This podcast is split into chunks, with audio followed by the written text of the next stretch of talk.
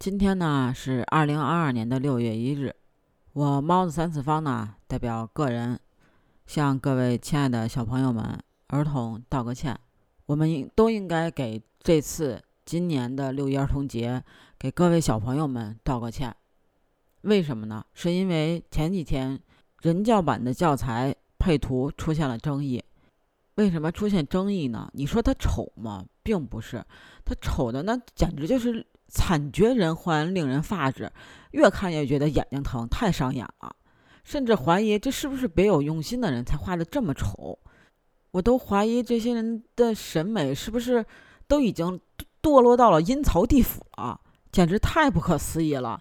竟然能把这个画画的这样，我感觉我自己画都比他画的好。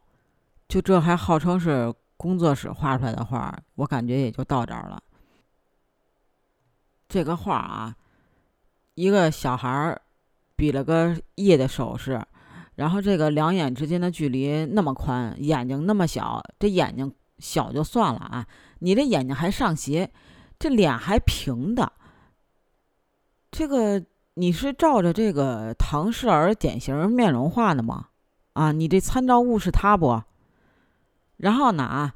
人那个钱钟书这个《围城》里边也说了啊，就是孩子不足两岁，塌鼻子，眼睛两条斜缝，眉毛高高在上，跟眼睛远隔着，彼此要害相思的病，活像报上讽刺画里的中国人的脸。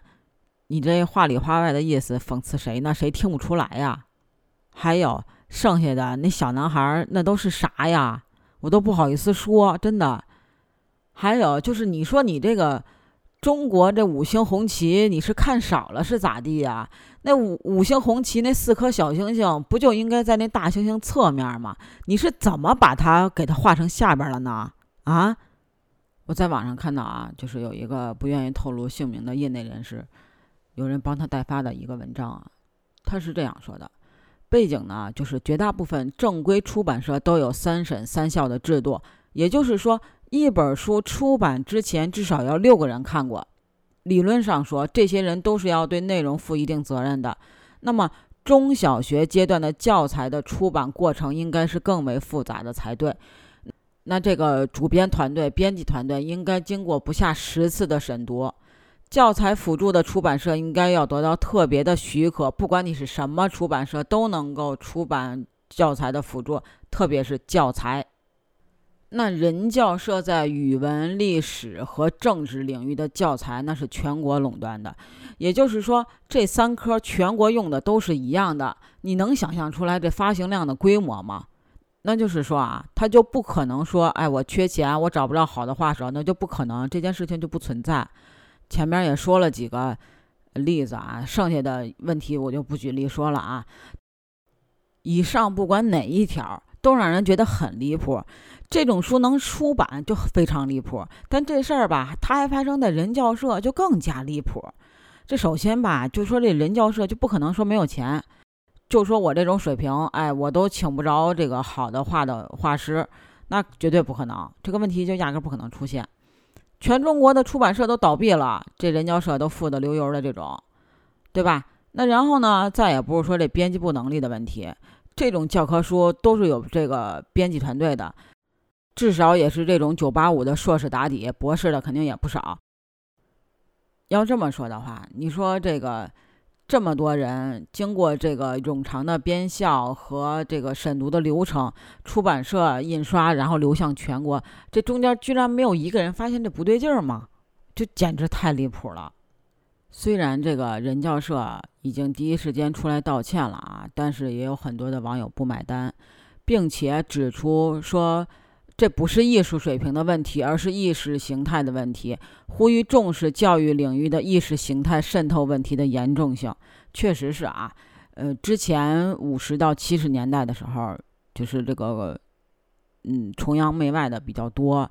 然后呢，也有这种就是叫公知类型的，所以呢，他们可能对这些历史啊、律师啊，还有一些美术啊，就渗透的比较严重。那么现在出现这个问题，就大概也是这个样子。但是现在已经是新时代，我们在新时代新的社会环境和历史环境下，那么我们的思想也会做改变。